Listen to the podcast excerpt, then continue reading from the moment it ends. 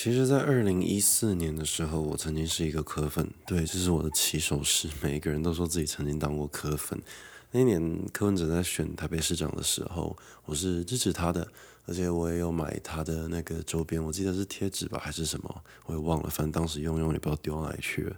后来选举投票日当天，我记得我很白目的在我的脸书大头贴放了一罐七喜饮料的瓶装。就是暗讽我支持七号柯文哲，那时候他的那个号码是七号嘛，对不对？各各位如果以前当过柯粉的话，应该都知道。那后来他当台北市长的时候，我也是觉得哦不错啊，尤其是我印象很深刻的是他当选的当下，我们就有一种哇打倒权贵、打倒连胜文的那种感觉，就好骄傲、好开心。我们干倒了世袭政治国民党，而且连民进党这一个主流政党。都不得不礼让这一个政治素人，才有办法击退国民党这种政治长期盘踞台北市的一个政治势力。所以那时候就替柯文哲感到非常的开心，而且柯文哲他那个时候庆祝的时候，有一个支持者拿一罐香槟给他开，结果他转了老半天不会开，还把眼镜拿下来，他把眼镜用一只嘴巴咬着，然后另外一只手在开那个香槟的软木塞。我当下那个画面很感动我，我不知道大家有没有这种感觉，就是有些时候这种小小的一个小画面可以让你记得非常印象深刻。我当时就是被柯文哲转那个香槟软木塞的这个画面深深的打动。那他这个软木塞转到一半的时候，我记得他转了很久吧。我记得那时候底下的留言，我说的是直播，直播留言有一个观众说，这个应该要问连胜文，他最会。哇，那个时候我们心里都有种。终于打倒这个权贵。如果今天是连胜文当选，有人给他开香槟的话，他一定很快就打开了。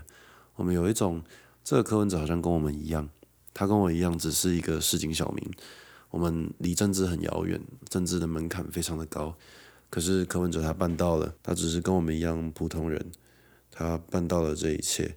他当选了一个首都直辖市市长，就是因为柯文哲让我们人民看到了希望。我相信每一位支持柯文哲的人，其实都跟我们当初一样，不管是跟我们，还是说跟我好了，我们曾经支持过柯文哲的人，或者是说你现在正在支持柯文哲的人，有一件事情都一样，就是我们都希望眼前这一个台湾可以变得更好，我们都希望大家可以有一个正常的生活，不要整天为了政治吵来吵去。但是很抱歉啊，因为为什么会有政治？为什么会有蓝绿恶斗？就是因为我们这个社会还有很多的问题没有解决，还有很多民进党的老人希望台湾独立，还有很多国民党的老人想要反攻大陆，这就是我们台湾的一个社会现象。二二八的事情没有平反，又或者是那一些当初被绑来的老兵没有办法，嗯，你说达到他们所谓的大中华民国思想，这个问题如果存在。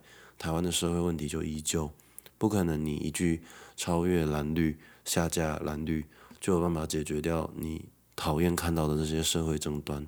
年金改革还是要做，长照还是要做，你任何的东西都还是要做，不可能上了一个在立法院是最小党派的一个柯文哲，这些东西就有办法解决，不可能。你们把政治想得太天真了。这也是让我最痛苦的一件事情，因为我非常的确定，大部分的科粉都真的是善良的，也希望这个国家可以变得更好，所以才会被柯文哲的谎言给欺骗。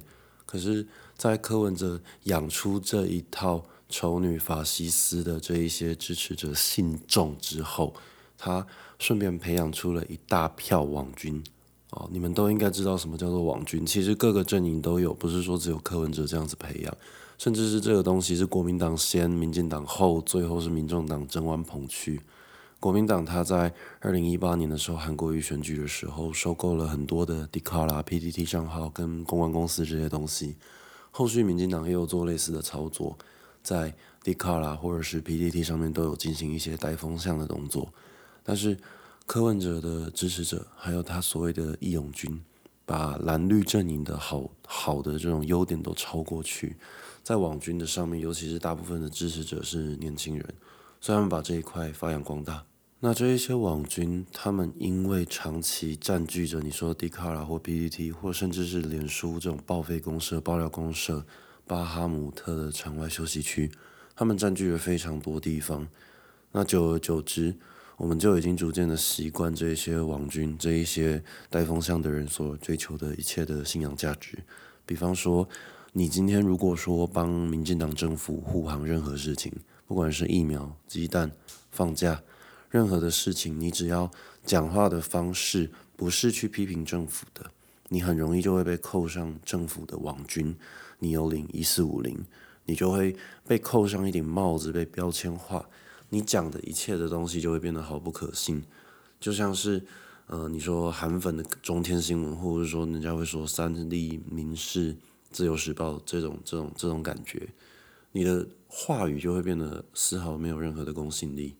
这就是台湾现在一个很可悲的现象，我们没有办法好好讨论一件事情，这一些话语恶意重伤的话，造成越来越多人不敢讲话，不敢发言。那久而久之，他们就变成是对的了。谎言只要有了逻辑，就会变成真理。这一些科粉的世界观就逐渐的统治了这个世界。你今天如果帮民进党讲话，你就是一个非常偏激的一个传统政治政治厨政治仔。可是如果你帮柯文哲讲话，或者是转发一些柯文哲失言啊很好笑的一些影片，你就是一个哇你好亲民哦，你跟我们大家都一样。我们都是站在人民这一边，我们都是，我们都是反抗军，我们都是义勇军，我们都是有独立思考的人，我们都比较聪明，我们都没有被党国控制，我们都没有被民进党控制，这就是一个很很变态的网络现象。我们跟你们立场不一样，那你们就高我们一等，对不对？就会有一种这种现象啊，科粉就会认为说，我们是一群被洗脑、不会独立思考的人，这是一个网络现象。所以面对这样子的网络暴力，我感到非常的不舒服。尤其是这一些人好发于哪一些族群？你可以看脸书社团啊，比方说“火网缺爱”“八社”这一些毫无道德底线的一些社团。任何一个女性这种私密影片被外流，那些地方是可以拿来开玩笑的。甚至是创一个社团叫做“外流女性受害者保护”的这种自救会，结果点进去全部都是外流影片。那这种对于受害者恶度伤害的玩笑，已经充斥在现在所谓的年轻族群，这是一个网络发展必然的现象，因为它过过度的过度的发展一个所谓的迷音，我本身就是玩迷音的这种梗的这种东西起来的，我不敢说自己过去发的笑话都非常的完美，不会冒犯到任何人，不可能，因为开玩笑就会从。不同的族群身上冒犯，只是那个冒犯的程度高与低而已。那我也不敢说我自己是一个很完美无瑕的人，因为我确实不能这样子讲。自从我决定说“头壳坏去”这一句话之后，我就自知道我不可能进入到所谓的这种主流大众的市场，我必须要走一个偏激的路线。那为什么我要这个样子去走？就是因为那时候不知道从哪一个科粉先开始的吧。他就是任何人只要跟他很理性的去辩论，讲一些为什么我们应该投赖清德，为什么我们现在不能相信柯文哲的这些文章，那就会有一窝蜂的科粉在下面留言。好的，投科哦，你很棒啊，你有办法耍嘴皮子。那是不是跟你敌对立场的人就变成智障一样了？你要玩这种嘴皮子，那我只能用投柯坏去去对付你啊。不然我们要这样在那边给你羞辱吗？不可能啊！所以一个群体里面终究是要有一些相对于相对于主流立场要有点极端的声音吧。那我觉得近几年我们一四五零我们本土派阵营的政治理念的这种支持者，我们最大的缺点是什么？我们最大的缺点是我们太不知道怎么自我振作。从一开始我们在进入 Strat 的时候。他一开始是不知道谁在上面发了一篇骂柯文哲的东西，就大家彼此之间看到的那篇文就会有一种，哎，你也讨厌柯文哲，哎，我也讨厌柯文哲，哎，你也讨厌柯文哲，怎么会这个样子？这个网络世界不是全部都是柯文哲的支持者吗？那我们都已经很习惯了，PPT 啊、d 卡啦、FB 啊这种地方，就是你必须要支持柯文哲才会有声量，那就一瞬间大家看到说，哎，为什么睡上面大家都讨厌柯文哲？那就会有一种。这里好像是因为没有公关公司，是一个都是真人账号的一种感觉，所以我们就莫名其妙的抢下了 Thread 这个地方的这个先机。那把这个地方抢下来之后，我们做的不错。我们很多人就是看到科粉直接封锁，不需要花时间吵架，然后多发一些跟我们价值观立场相近的文。为什么要这样做？因为我们需要彼此鼓励，不是说我们锁在同温层里面自嗨，而是说我们同温层之间已经越来越没有自信了，没有自信到是有一种。诶，我这套价值观可能是错的哦。这个主流社会并没有接受我这一套价值观。诶，你想象一下，假设今天你是一个要投赖清德的支持者，有十个人跟你一模一样，可是这十个人里面只要有一个好了，有一个人会觉得说，诶，我这套价值观可能是错的。诶，为什么我周边的朋友都不喜欢我这套价值观？诶，我周边网络上看到的风向，大家都很讨厌我这套价值观，那我就退缩了，我就不去投票了。或者是我就从此放弃参与社会运动，我就开始当一个沉默寡言的人，对事实议题不会再发生了。有可能我们十个人都还是会去投票啊，那你说这个到底有什么影响呢？那有没有可能这十个人原本都是分别在网络上会针对不同议题非常认真努力去讨论的？可是就在这样子这种变态的网络现象之后，有那么一两个人开始不敢发言了。那久而久之，会有三四个人不敢发言，最后只剩一半的人敢发言。他这样子循环下去，一年、两年、三年过后，剩下来发言的人就会变得越来越少，因为我们彼此之间会觉得，我这一套价值观似乎只有我自己这样子觉得，这个主流大众社会好像根本没有这么 care 这些事情。那我们是不是要建立起一套自己的堡垒？有可能我们这些极端立场的人，我们哦，比方说。你知道香港的抗争人士分成合理非跟勇武派嘛？你们大家应该都知道，合理非是和平、理性、非暴力，勇武派就是稍微激进一点的抗争分子。那香港的社会运动都会用和平、理性、非暴力的抗争者是戴着口罩、穿着外套上街，那勇武派会拿着雨伞去跟警察打架的这种感觉。我们必须要在台湾培养更多的勇武派。不然，这一些合理非也很容易被柯文哲给蛊惑。合理非就是一些比较保守一点，觉得不要这么激进的一些抗争者。但是，勇武派他们的用处是什么？如果没有足够多的勇武派去强调我们要求的理想跟进步价值，我们的路线就会一再的被拖走。你们大家想一下，二零一四年的时候，太阳花运动。那时候我们大家都一直喊着台湾独立，打倒国民党。结果过了没多久，到后来反送中已经变成是抗中保台，没有什么人在喊台湾独立了。那即便是年轻的时候，在那个立法院，在那个议会里面咆哮，在骂国民党、国民党官员的赖清德，到现在也变成了一个和平保台的路线。他以前说自己是一个台独工作者，甚至敢在议会殿堂举“台湾独立”四个字。可是他现在已经放弃了这样子的路线，不是说我们觉得赖清德上去之后应该要搞台独啊什么的，而是说我们如果没有一个相对于激进的路线，我不是说激进党哦，我说的是我们自己民进党支持者或者是一四五零们，我们信仰进步价值，我们。追求自由民主，追求真正的自由，追求真正的互相包容这种精神进步价值的人，我们甘愿为了自己的理念去和这个世界对抗。我们这一些有理想的人，需要花更多的耐心去跟那一些没有价值观、没有理想的人，好好的阐述我们的理想，然后要受尽他们的嘲笑。在这个过程中，我们如果我们这些人，不好好的走出我们自己的勇武派，那我们的路线是不是就会一再的被拖走？为什么我们下一任领导人，我们的赖清德，他的路线必须要变得这么温和？有没有可能是因为这八年来大家都累了？我们在推动各种东西上面，因为我们是执政党了，我们没有再像以前那种反抗殖民时期的那种思想，反抗马英九政府的那一种 power，我们已经。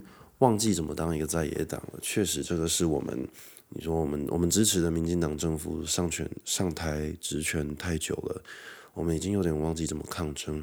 那你忘记怎么抗争，你就忘记怎么走一个比较激进一点的路线。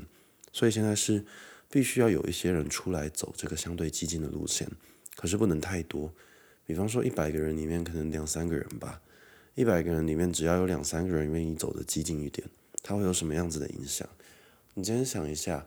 我们如果有百分之三的人口，百分之五的人口，在台海开战的时候，这一些比例的台湾人会直接说：“我们就是要台湾独立，我们就是要建立台湾国。”这个是我之前跟台南市议员，就是激进党的那个市议员李宗林聊天的时候，他的观点啦。他说：“为什么当初大家要支持台湾激进？有没有可能是我们必须要有一个极端一点的路线出来？”这样子时候到了，就会有一定比例的人支持这个极端路线。他这个论述我是相当赞同的。那我个人这一次因为自己的政治考量，我会选择三票都投给民进党。所以这一次我并不会在这个选票上去支持台湾激进。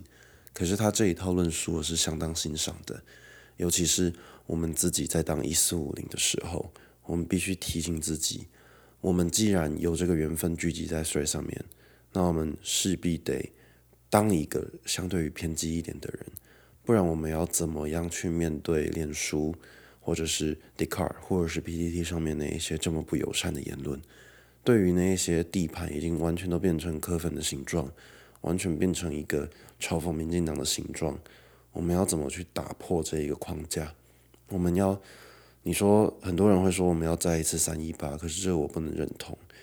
再来一次三一八，我们不一定守得下来；再来十次，我们都不一定守得下来。三一八太阳花学运能成功，是有太多的巧合，还有背后的政治脉络在里面。正常情况，太阳花，我觉得它不会成功，这又是另外一件事情了。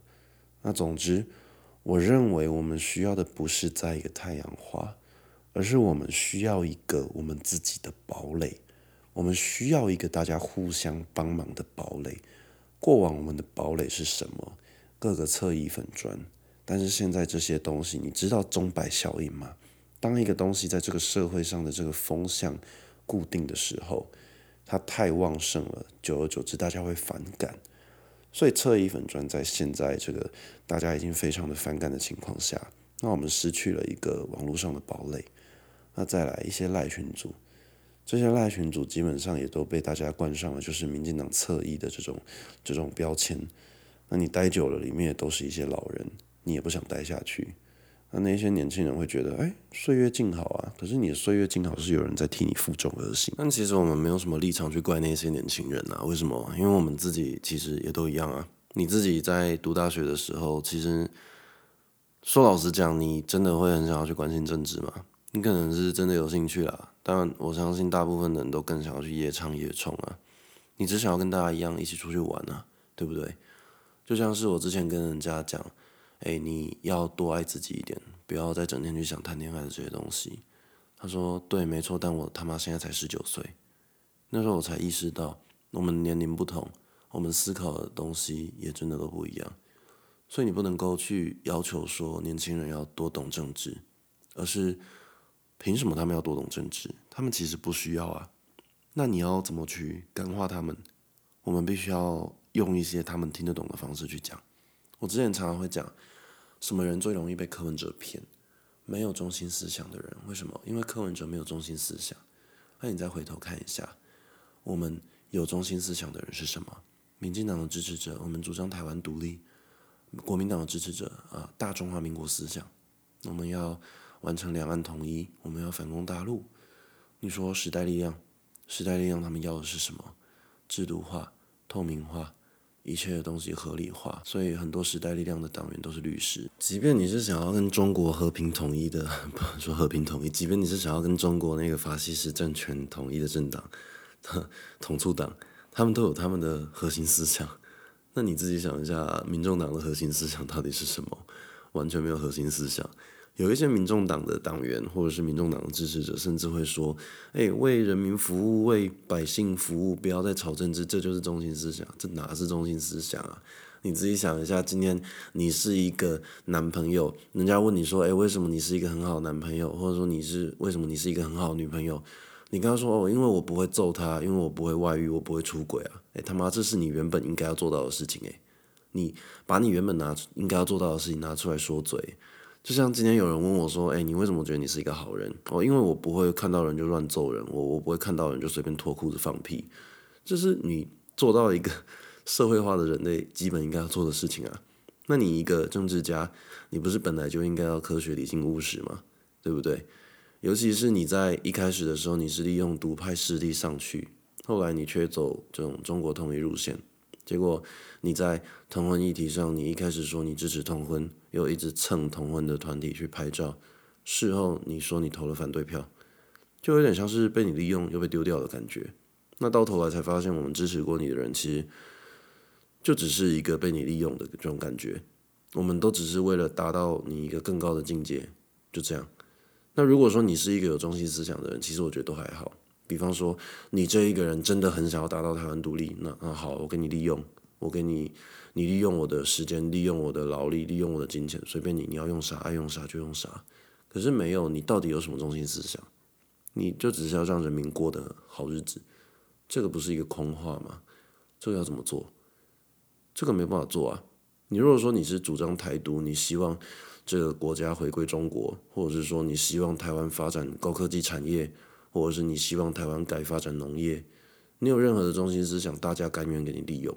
但是你柯文哲到底有什么中心思想？没有。好，我们再回来我们要讲的东西，我们到底要怎么让柯粉听得懂这些东西？没办法，太难了。回想一下，民进党跟国民党他们分别拿过最少票的是什么时候？二零零八年的时候，谢长廷跟苏贞昌他们那个时候拿的票数，跟韩国瑜上一次选总统拿到的票数差不多耶，差不多耶，就代表我们在蓝绿版图上面其实是一个差不多的概念。那上一次蔡英文为什么拿到八百多万票？他除了吸走很多国民党的票以外，再加上他吸引了好多中间选民。我们的中间选民出来投蔡英文，所以才有上一次八百一十七万。上一次的投票率冲这么高，就是因为我们把政治让很多不懂政治的人都听得懂，都看得懂。他们看到香港，他们看到韩国瑜的荒腔走板，他们发现这个主流社会的声音应该要像蔡英文那个样子。所以我们这次最担心的是什么？最担心的就是柯文哲，他让他的支持者真的凝聚出一种。我们这个主流社会都是希望阿北可以当选，即便他最后没有当选，这个残余下来留下来的这个科势力，他也会间接的影响台湾社会。这是我认为，我是一个二二八后代，我宁愿国民党上台，我也不希望看到柯文哲上台的一个最大的原因。我不想要看到这个墙头草，他是利用这一种人民的无知，利用普罗大众不懂政治的这个无知。去让他自己谋取到自己的政治利益，这是我最不希望看到的一件事情，所以我会特别站出来反柯文哲的最大原因，这是其中一个。第二个原因是，我很讨厌柯文哲的支持者，某一部分，不是说全部。为什么？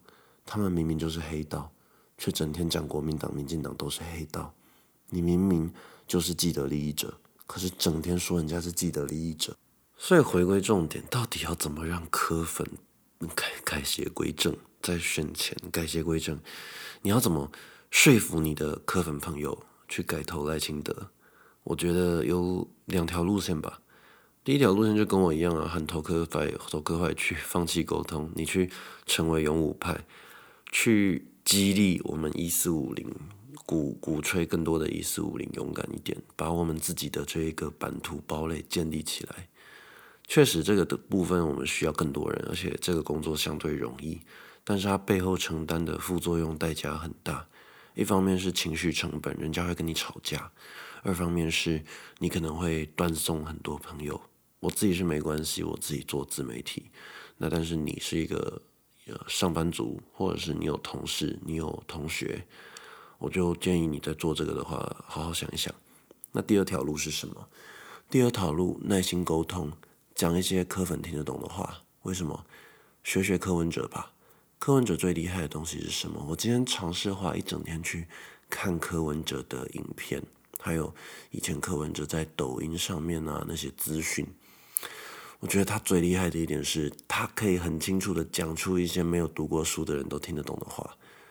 那那些东西看起来好高深、好深奥，只有柯文哲这种聪聪明的一百五十七智商的人才办得到。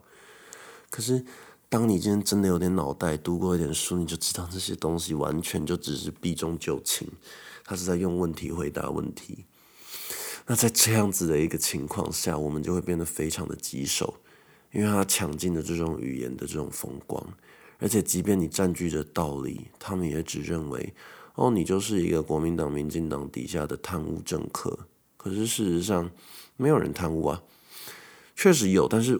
绝对不是我们这些具有道德良知的人会去做的事情。可是，在柯粉眼中，你反抗阿贝，你反抗柯文哲，你就是要跟我们作对，你就是一个没有道德良知的人。这就是一个我们的无奈。那我们要跟柯粉对话的方式，不是去强调民众党有多少黑道，也不是去强调你柯文哲讲了多少歧视女性的话，而是让他们去看到。赖清德非常的好，赖清德非常的棒。有在买股票的人会知道，零股交易是蔡英文任内推行的嘛，对不对？那这个对于小资族来说是一个非常好的选择，非常好的一个储蓄的方式。但是，一般人会知道这件事情吗？那你是不是要好好的推推行这件事情？你不需要跟他们就，比如说高端啊，或者是说鸡蛋啊这些事情跟他们打泥巴仗，没有必要，因为。这些东西会去信的人就是会去信，那你不会去信的人就是不会去信。这种东西你跟他讲再多都没有用。你要强调的点是，今天这些争议性的话题，蓝绿各有各的立场，而且说实话已经变不完了。那我们只能针对一些很明显我们民进党不足的地方，我们民进党不足的地方，科粉他们一定会一直强调，他们有，比方说。跳脱蓝绿，比方说不受八八枪啊这些东西，就是他们科粉有他们自己的论述。那我们是不是也要建立起一套我们的论述？诶，要不是因为我们非洲猪瘟守得下来吗？诶，要不是因为我们不要讲疫情啦，疫情已经被抹得太黑了。你直接说，要不是因为我们，嗯，那个 Nancy Pelosi 可以来台湾吗？那个美国议长可以来台湾吗？如果不是因为蔡英文的话，同性恋婚姻可以通过吗？你们必须要多去讲一些民进党的好，或者是说这个执政团队他的好。为什么？因为我们过往一直在讲柯粉的不好，柯文哲的不好，在他们眼中是刺耳，是听不进去的。我们必须打出另外一个版图，告诉柯粉，其实这个国家很棒。这个国家，你不要说柯文哲很烂啊，你就直接说，其实这个国家很棒啊。他久而久之就会有一种，哎，对啊，其实不错啊。那我宁愿让这个柯文哲讨厌的民进党上去，我也不要让国民党上去。你要让他们对比出跟以前国民党执政的时候，民进党确实做得很好。那这是一个相对于困难的事情，可是它没什么副作用，你也不太需要承担什么情绪成本。因为你随时都可以退一步跟人家说：“哎，民主政治，我们好好讨论，理性讨论。我们都是受过教育的高等分子。”哎呀，对，所以就是我们这种白痴才会做脏活，才会去当勇武派。那没办法，这个就是各个国家你说左派右派的这种思维。那我会做头壳坏去的这个毛巾。其实头壳坏去一开始是有其他人制作一些相关的产品，你说贴纸也好。或者是防水贴纸也好，但是我个人会想要把头壳坏去做成毛巾的最大原因，是因为它变成毛巾的话可以藏匿。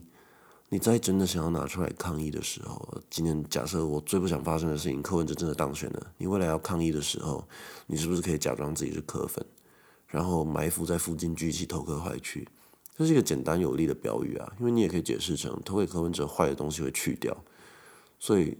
它是一个比较不会这么极端，让人家觉得你这个人偏激的一句话，而且讽刺意味十足，所以我会很大力推广头壳坏去把它做成产品的一个最大原因就是这个样子。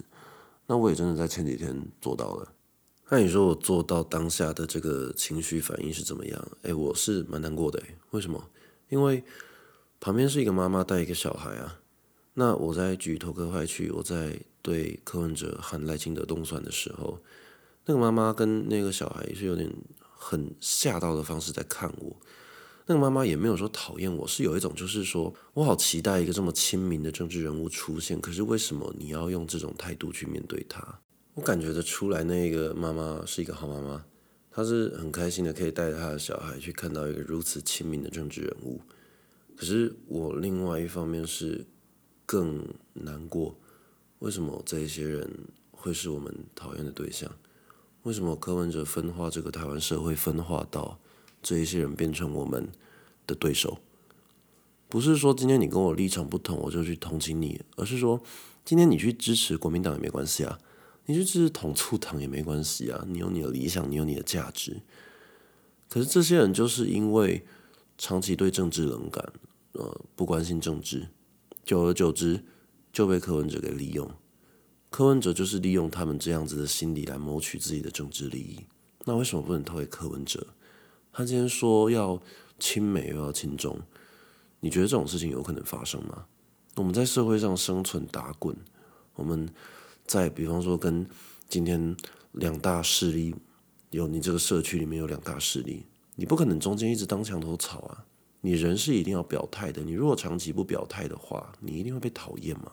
所以，我们是不是要多用一些这种实际的案例，去让科粉了解到，我们必须要更坚定一点，我们必须要更平易近人一点，我们必须让科粉感觉到我们说得出一些他们听得懂的话，不需要让他们觉得说柯文哲很邪恶，而是说我们要让他们感受到，我们是进步价值，我们是有读过书的，那。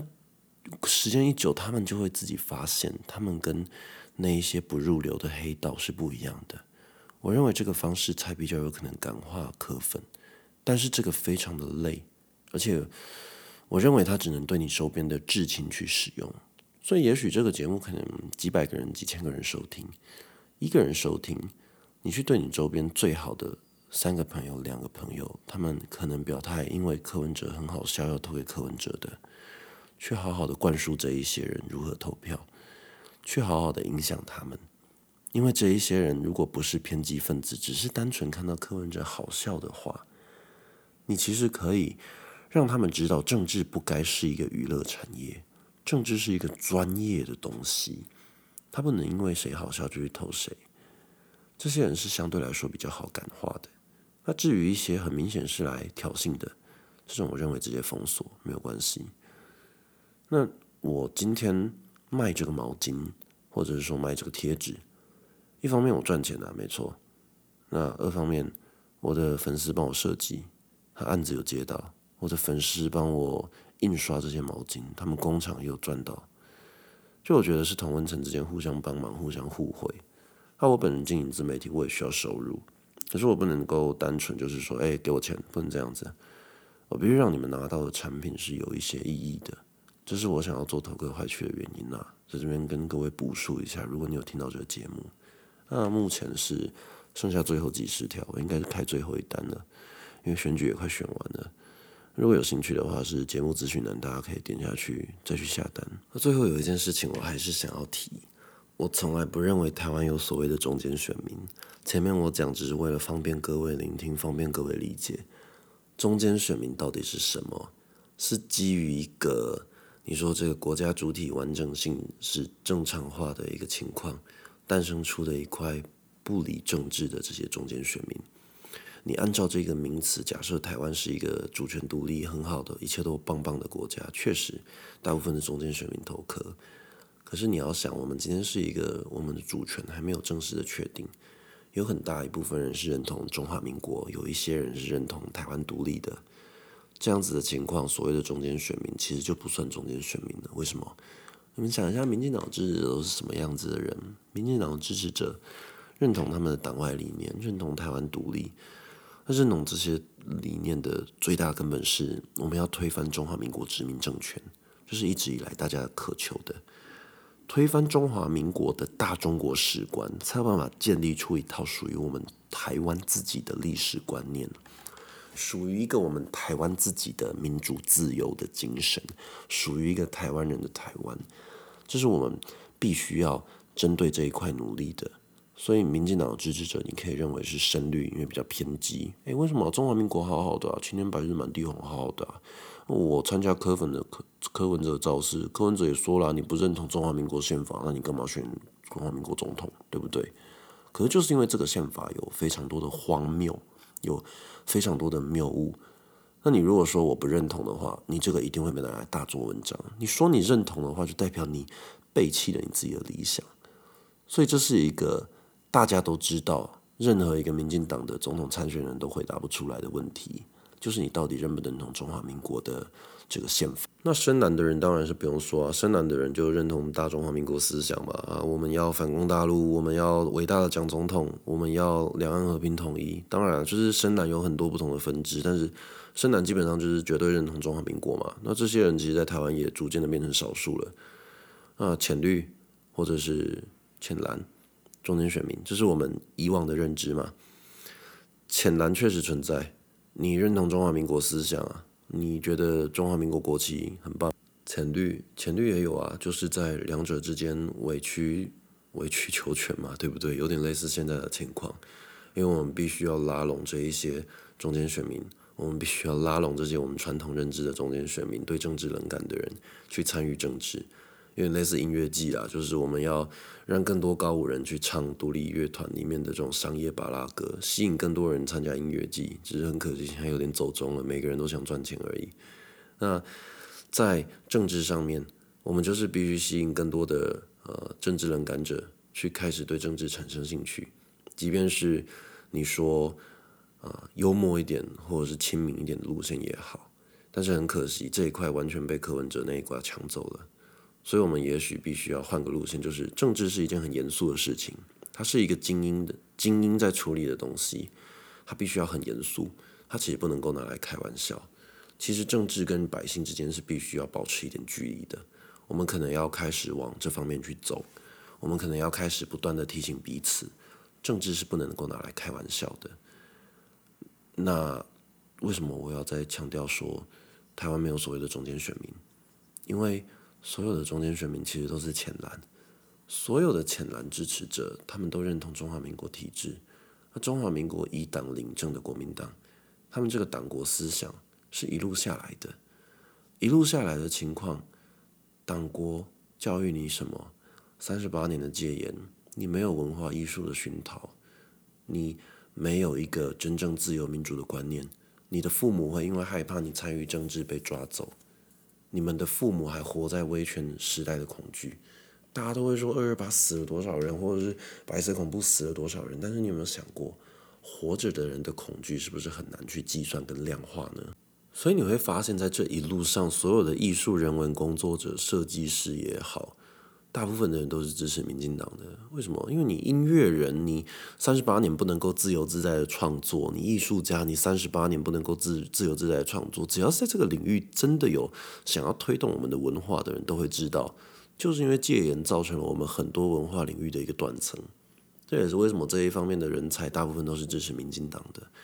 那你回过头来想一下，为什么比较好笑的东西都是民进党支持者写的？为什么？对啊。蓝色、白色，他们的梗都很烂，他们的梗都不好笑，这是为什么？那就是因为他们对文化艺术并没有所谓的坚持，在文化艺术的东西，你去做的比较多的努力，你去了解的比较深，你的文化底蕴比较深厚，你才可以写得出一些比较能够比较有料的东西，用现在白话文的方式去讲。但是这一套论点是你只要讲出去，就会有很多人觉得哦，你们民进党就是高高在上。这是事实啊，我们就不是浅蓝，我们就不是深蓝，我们自然的走自由派路线，对于民主自由的追求就会比较深厚，我们对于艺术人文的这种东西就会比较了解的透彻。那这样子的话，我们是不是就真的能够写出一些比较好笑的东西？比方说，科粉发展到现在最会的是什么？好的头科，确实这个蛮屌的，但是头科坏去，你们怎么对？对不出来吧？那。第二句病急乱投医，你们要怎么对？对不出来吧？这个就是因为我们自己拥有这些文化艺术价值的东西，我们能够发展出这样子的吵架模式。可是科粉不行，国民党的支持者更不行。那我们必须要把这个艺术人文的东西汇聚起来，好好的守护我们自己的堡垒。我们要用温柔的力量去对抗那些网络上的暴力。我们。不能够再容许那一些人明明是加害者，在伪装自己是受害人的这种形象出现。我们要他们说我们 Street 上面是咖啡馆，那就让他当咖啡馆吧。就变成我们这一些人的聚集地啊，变成我们这一些人在这边聚集，就像他们在 d 卡或 PPT 上面聚集，我们必须不需要把这边变成一个比较中间理性的平台，不需要，我们只需要让这边变得纯净一点，让自己能够在这上面获取资讯。将来在出去跟人辩论的时候，有更多的素材可以从书上面拿出来，这是我一直以来的主张。那你各位如果要去说服科粉，也可以参考书上面的文章，不一定是我的，你可以参考别人的。你会来听这个频道，高几率就是从书上面过来嘛，对不对？那你一定也知道，书上面有很多素人，很多素人的方式其实可以更让这些政治冷感者去了解到政治。所以第一步我们能做的是什么？我先跳脱前面两个路线哦。第一步我觉得有一点很关键是鼓励柯文哲的支持者投票，不一定要投给赖清德，但是你们至少去投票，让他们感受到我们跟他们的不一样，让他们感受到柯文哲的支持者跟民进党的支持者是不一样的，这也是一个方式，让他们去投票，他们投了票参与到民主政治，他们才有这个权利去讨厌柯文哲。因为今天我遇到大部分的科粉都跟我说，他们不会去投票。确实，你即便跟他鼓励说你要去投票，他们也不会去投啦。大部分的跟风仔就是跟风而已。平常去买大港开唱的票，但我平常会去听专场吗？不会。我去买单眼相机，但我平常会固定去养成摄影的美感吗？不会，就是跟风。我今天跟着大家啊，北好可爱，来看个直播，去街上挥个手。但是真的要你投票，不要啦，上班赚钱好了。所以不是说我们要鼓励多一张科粉的票，而是说你至少要做到，告诉他们，哎，你们应该去投票，他们才会开启一个新的对话。为什么要我们去投票？我们不是立场不一样吗？诶，我们立场不一样，为什么你叫我去投票？他首先会感觉到你的这个高度不一样，再来是，他能够听你想要讲什么。所以我觉得这是一个很好的开头。让他让柯粉知道你跟他不一样，让柯粉知道你是为他好，那你才可以跟他说啊，我以前是怎么样支持柯文哲的，但是自从我去投票了才怎么样怎么样。你不能一开始劈头就说，哎，我以前也挺他了，你现在挺他像低能儿一样。我觉得对于一个政治冷感或者说没有这么有智慧的人来说，要承认自己是选择错误是很困难的事情。所以我才会跟各位讲说，好好的讲一些课文者支持者听得懂的话。我们换一个方式形容好了，我们比较聪明，他们比较笨。我们要想办法好好的说服笨蛋。真的，我们真的就是比较优秀，比较聪明，这是我们必须要自豪的。我们有这个耐心跟他们耗，我们有这个耐心，我们有这个气度，让他们批评我们是一四五零是塔绿班。这几年我们被骂多少塔绿班一四五零了，我们就是给他们骂。因为我们的高度比较不一样，那我们同时又要来说服这些白痴，说服这一些被柯文哲欺骗的人，好好的去看眼前的这一个这一个伪君子，这是我们的任务。就像你支持非死，支持核电，你永远都要面对这一些暴力。那要如何度过这些暴力，就参照于我们自己的社交能力跟智慧。只是我觉得。需要有人来当勇武派，走激进路线。那这个口业我来造，这个负面的名声我来扛，剩下的就是你们的事了。我把自己讲的很伟大，但我确实觉得我蛮伟大。我付出了自己的很多年的网络经营的心血，我觉得我自己绝对有这个条件在这边说这一句话。那就希望你各位不管什么原因进来这个频道，因为我的虽然因为我的呃粉砖或是 IG 都好。那你听到我讲这一些话，希望你们可以拉更多人改邪归正吗？对吧？能拉一个是一个啦。不只是这一次投票，是事后的一些价值观，进而影响到台湾的未来。不要再让更多人扯台湾的后腿，这是我们唯一的解放。不要让更多人一辈子相信柯文哲，与其让他们投柯文哲之后反悔，也不要让他们投了赖清德。但是也不知道自己为什么投赖清德，你各位要好好的说服他们，让他们清楚的明白，这个神圣的一票，它的目的不是说这一票可以改变什么，而是说我投下这一个票的这个意念，我们投这个票是想要阻止这个亲中丑女的法西斯政客靠着欺骗上台。你投票到底是为了什么？你要告诉这个世界什么？你走进这个投票所，你主张你支持什么样子的价值观理念？这才是重点。所以大家好好做该做的事情，只剩几天了。当天晚上我们再一起出去喝酒庆祝，因为我们必须相信我们自己会胜利。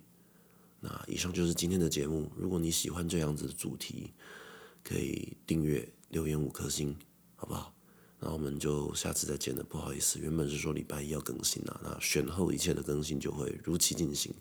谢谢大家收听，我们下次再见，拜拜。